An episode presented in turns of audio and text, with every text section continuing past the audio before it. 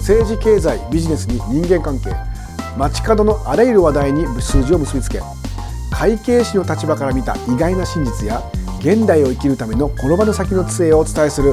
街角会計学数字嫌いは騙される。こんにちは公認会計士の柴山正幸です。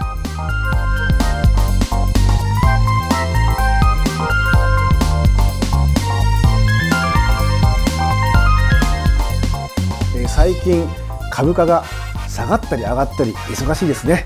株式投資をしているとやきもきするそんな毎日をお過ごしの方ですね。クラウドっていう言葉ご存知ですか？いや柴山さんクラウドは知ってるよ。あのコンピューターのあのデータの話はちょっと違うんです。今回のクラウドはですねクラウド違い。ね、えー、最近時々ですね目にするクラウドファンディング。ちょっとしたファイナンスのお話ですね。お金に関するクラウドの話。この後ちょっと一緒にですねお勉強してみましょう。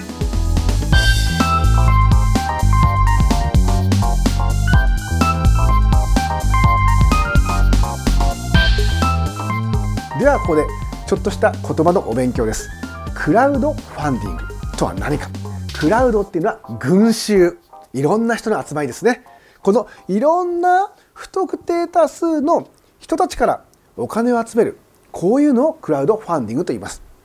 もうちょっと具体的に言いますとやっぱり今はですねインターネットの時代ですから通常インターネットなどを使ってですね情報をいろんな人に与えます。そしてそのですね情報をもとにですねおちょっとこのプロジェクト面白そうだなと思ったらですね大体多いのは5,000円から1万円ぐらいが一番多いんですがちょっとしたこう寄付とかそういった感覚でですねお金をちょっと預けてみようかななんていうですねそういった不特定多数から広く浅く薄くお金をたくさん集めてくるというそういった仕組みこれをクラウドファンディングというんですね。でねあのクラウドファンディングっていうのはもちろんファンドだからお金を出す人ともらう人がいます。例えばあなたがですねじゃあ今お金5000円か1万円あってこれどっかに預けようかなとかねちょっとお金をちょっと出してみようかなと思った時にどんな情報を知りたいかって考えてみてください。これが株を買うんだったらちょっとこう嫌な話だけど日経新聞とかですね会社式法とかですねどうだって言わんばかりのこう数字の羅列。これはちょっとさすが柴山さん見たかねえよと。そういうまあ面倒くさいビジネス情報を聞きながら見ながら投資するのが株式ですよね。でもねクラウドファンディングはちょっとそのね情報の内容が違うんです。もっと非常に柔らかいんですよ。どういうものかっていうと例えばですがねあるこうミュージシャンとかねあるいはある支援とか復興のプロジェクトとかねそういった一つのですね企画に対してですねこんなのやるんですよこんな人いるんですよと面白いコンテンツがあるんですよみたいなことをですね情報としてこうネットなんかで上げるんですよ。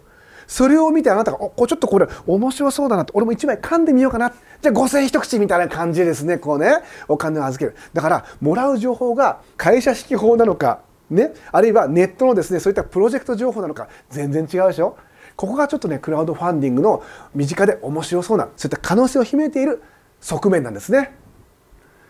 えではですねどんな事例があるかご紹介したいと思うんですが例えば皆さん一口5,000円1万だったらまあ集まっても数十万とか100万とか1,000万いったらめちゃめちゃすごい成功じゃないとか思いません？確かにそうなんですが実はこれアメリカからの事例でですねすごく面白いのがありまして皆さんのペブルウォッチって聞いたことありますか？ペブル。これは何かっていうと iPhone や Android などとですね連携できる腕時計。腕時計でメールが見えたりとかですね。ねそういったことができるんですよ。通信ができたり。面白いですこれね。いわゆるですね腕時計型の、まあ、スマホみたいなもんですよ。そういったものを開発するっていうんでお金を集める。これをクラウドファンディングでやった会社があるんです。ペブルっていうところなんですけどね。でこれがですね最初ね実はね10万ドル。大体100円とするとまあ10万100万1000万集まればもう御の字というね目標10万ドルって形で始めたのがなんとその100倍の1000万ドル集まっちゃったんですよ。いや柴山さんドルじゃ分かんねえからと。そうですよね。すいませんでした。1ドル100円ならばなんと10億ですよ。いやそんなに？クラウドファンディング凄まじいですね。大体これ出す人がね平均100ドルだからまあ大体1万円出すか出さないか。そうなると小口だけどそれがなんとですね6万8,000人とかすごい人が集まっちゃったわけです。それで10億。まあ、80円の時でも8億ですかね8億か10億って言ったらもうすごい金だよねこれね障害賃金3人分ぐらいはもう余裕できますよ3人前ですよ障害賃金すごいねこれねこんだけのお金が集まる可能性を秘めたクラウドファンディング。ね。で、実際このお金集めたらですね、商品を開発して、その iPhone や Android とつながっているような斬新な腕時計が皆さんにこうね、お金を出してくれたサポーターの方にこうね、商品提供しますなんていう、そういったリターンがあるわけですよ。面白いでしょ？こういった仕組み、これから日本でも続々出てくるんじゃないかなと思いますよ。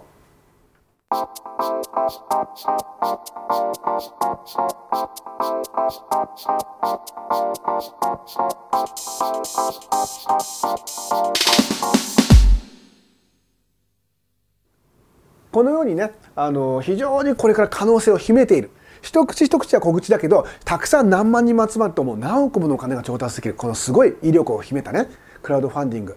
出資者側とお金を集める側それぞれどういった特徴メリットあるいは注意点があるか一緒に考えていきましょう。ね、じゃあまずは出資する側皆さんがお金を出す側になる可能性が高いです。そういった場合どんなことが考えられるかなんですけれどもこのクラウドファンディングなんですが実は形式的には3つの種類があると言われています。一つはですねその夢に対してお金を預けてでそれを実行してもらうという寄付。寄付のような形。これはリターンを期待しないもう無償の愛ですね。エンジェルのような寄付ね。ありでしょ？そういうのもね。誰かを助けたいとかね。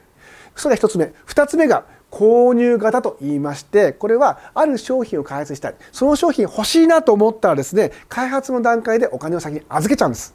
そしてこの開発が成功して商品化された。そしたらそれ将来の商品代金の一部に組み込まれる。あるいはそれによって商品をもらえるみたいなまあ手付金みたいなもんですね。自分が望む、いわゆる金銭以外の商品やサービスで将来リターンがもらえるタイプ。こういうのを購入型っていうんですね。でこれが一番実は多いって言われてます。3つ目3つ目はズバリ投資型です例えばある歌手の人がいましたその人は今後ですねあのコンサートをやるとか CD を出すとかいろんなことがありますとそれに対してお金を預けてでそれで収益が上がったらリターンがお金でもらえるみたいなねそういう投資組合とかそういったようなまさに資産運用型のクラウドファンディングこの3つのパターンがあるということを知っておきましょう。ね、勉強になりますね。まあ、自分で言うなんて話ですけどね。私も最初見た時にねうまいこと考えるやついるなと。やっぱりアメリカ初とか思いましたけどねこれね。やっぱいるもんですね。ということで今3つの種類を言いました。でこれですね。例えばさっきのペブロウォッチ。あれは購入型なんです。将来その商品を開発してほしいと。iPhone、Android につながるような斬新な時計を作ってほしい。お金100ドル渡したと。でそれができたらその渡した金額にもよりますけど商品を手に入れて「おおすごいだろ」と「俺一番刃先にもらったんだこれ俺これ出資者ね」とか言いながらね。こう自慢できるわけですよ。そう夢に投資しながら実益もあるというね。もう素晴らしいパターンです。でこれ何かっていうとね最初の段階でもプロジェクトに気に入ってるわけですよ。ということで皆さんはもう大体このクラウドファンディングの時は十分な情報をインターネットから手に入れてますからそういうビジネス情報じゃないですよ。株価が上がったか下がったとかね。自己消費比率なんて面倒くさい話一切なし。ね。クラウドファンディング自己消費比率だったらちょっとそれはクラウドファンディングなくなっちゃいますねこれねということでクラウドファンディング特有のそのプロジェクトの魅力を存分に物語と紆余曲折のストーリーですね。踏まえながらですねあたかもドラマのようにですねこうね見ていくわけですよ。そうすると皆さんそれ感情移入してます。その物語に対してもお金を払ってるわけです。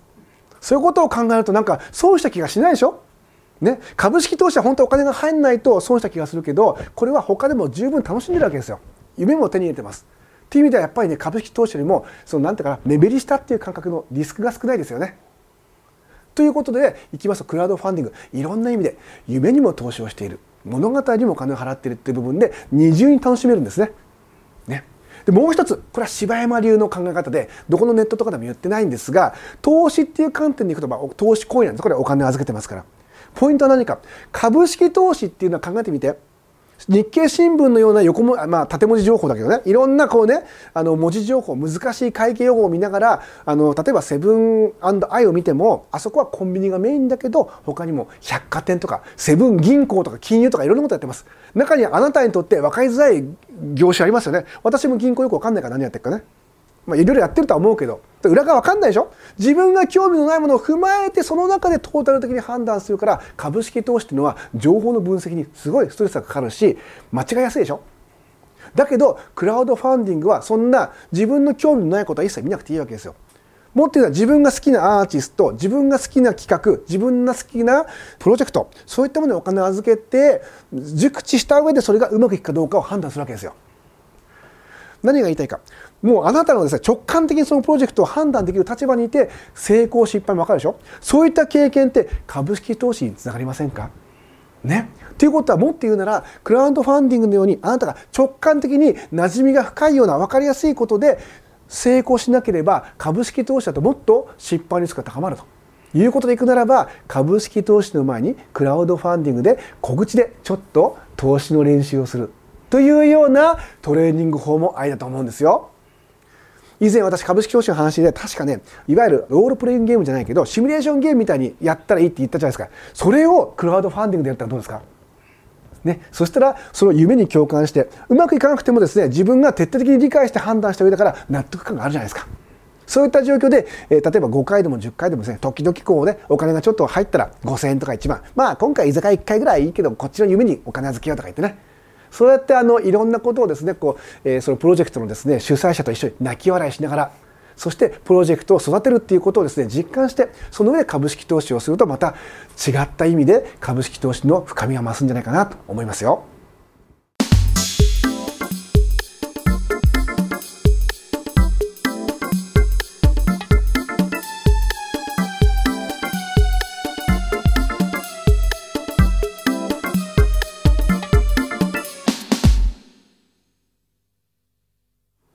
はい、えー、今の話はですねお金を預ける側皆さん多くの場合そのパターンだと思いますが中には面白い企画を持ってる人、ね、資金集めていいんですよクラウドファンディングで。考えてみて僕もあの前ちょっと最近あったケースで例えばねあのレアなバイクを売る会社を始めたいとかいろんな相談あるわけですよ。ちょっとそれも気になるでしょ？レアなバイクってなんだよとね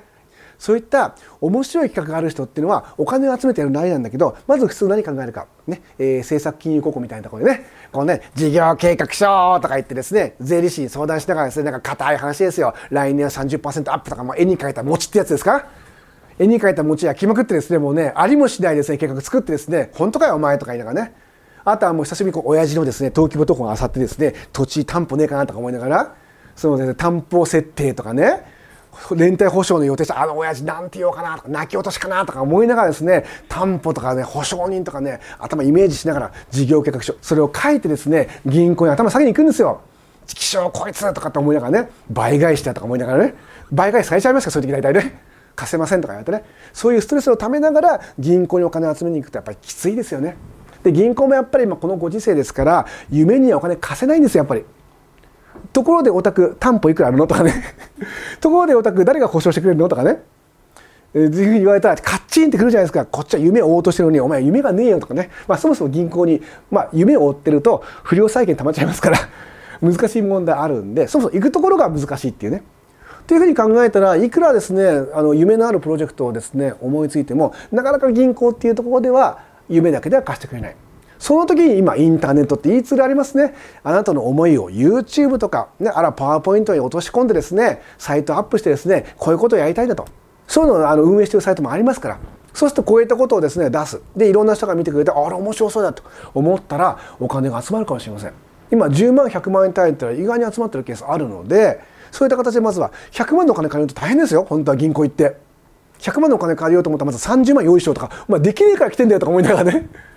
全問答にはですねあのそもそもコツコツお金貯められる人は来れませんとかね確か本当そういうふうに言うんですやっぱりねっていうふうにですね銀行通帳を見せたくないのに見せさせられたりとかねするわけですよ。そういうことを考えるとまああの楽な方法はないけども夢を語っていろんな人からねそのお金を集めるっていうのも愛だと思いますよ。いわゆる選択肢が広がるってやつね。で大体あの、まあ、集める確率、まあ、ちょっといろいろネットなんかで見ると100件そういったことをやって、まあ、40何パーセントとかねそういった形で結構集まってはいると。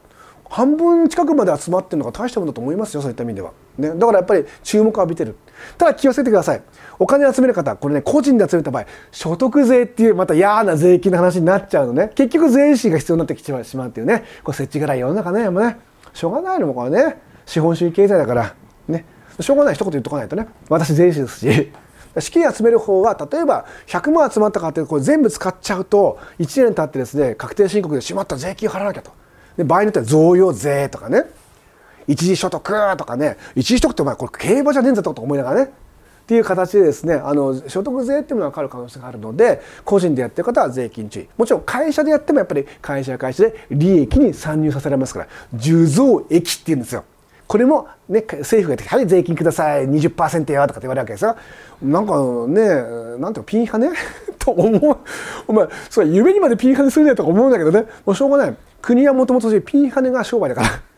だってねあの警察動かしたりとか病院のねいろんなその補助とかいろいろあるじゃないですか。道路舗装したりとか。それもやっぱり、ね、そのピンハネから出てるんだから、まあ、ピンハネって言い方よくないね。会費ですから。税金は社会の会費ということでね。だからまあ夢に集めたお金にも会費がかかると。いうことです。まあ、あのそんな形でですね資金を集める方も、まあ、そういった注意点があるっていうことは知っておいてください。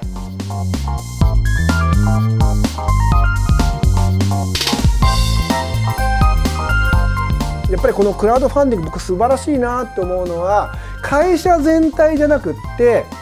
個人または会社の一部のなんかやってることに対して共感をしてお金を集めるって僕すごいと思うんですよ。今インターネットっていう素晴らしい初対面の人ともですねインターネットでつながりますよね。そういったところをですねいろんな人と夢を共有して自分のやりたい思いをですねネットで伝えてお金を集める。こういったやり方があってもいいと思います。で資金を調達する方は、えー、いろんな選択肢が広がる。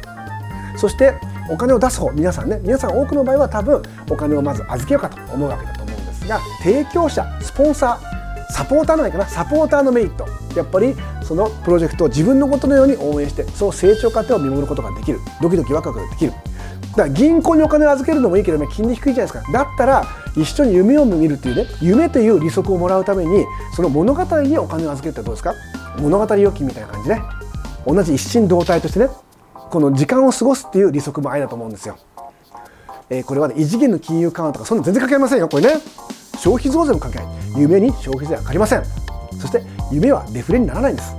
ということを考えるならば皆さんの気持ちをどんどんどんどんね高揚させて物語の株価アップさせていきましょう、ね、日経平均何するものぞとクラウドファンディングは皆さんと共に夢をですね肥やしにしてどんどんどんどんね膨らませていくことができる素晴らしい可能性を秘めた仕組みだと思います。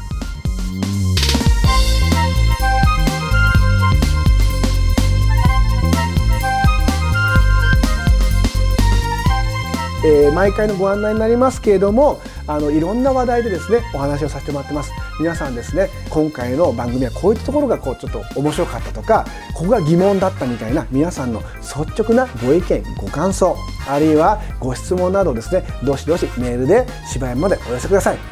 宛先は http コロンスラッシュスラッシュ簿記会計 .net bokikai.kei .net です。ね、であとですねこのですね街角会計約ももうすぐまあ20本近くになります、まあ、19本だったかな。かなりですねあの回数を重ねてきましてバックナンバーもですねあのサイト上で聞けますのでぜひですねあのご興味がありましたら過去のものも聞いてみてください。結構いろいろですね芝山節が出てますからね。もしよかったら見て聞いていただければと思います。ということで街角会計約。数字嫌いは騙される。えー、今回はクラウドファンディングというまたね今のインターネット時代を象徴するような新しい仕組みについて皆さんと一緒に考えてみました。次回も会計士の独自の視点で現代を生きるための転ばぬ先の杖をお伝えします。お相手は公認会計士税理士の柴山正幸でした。ではまた次回。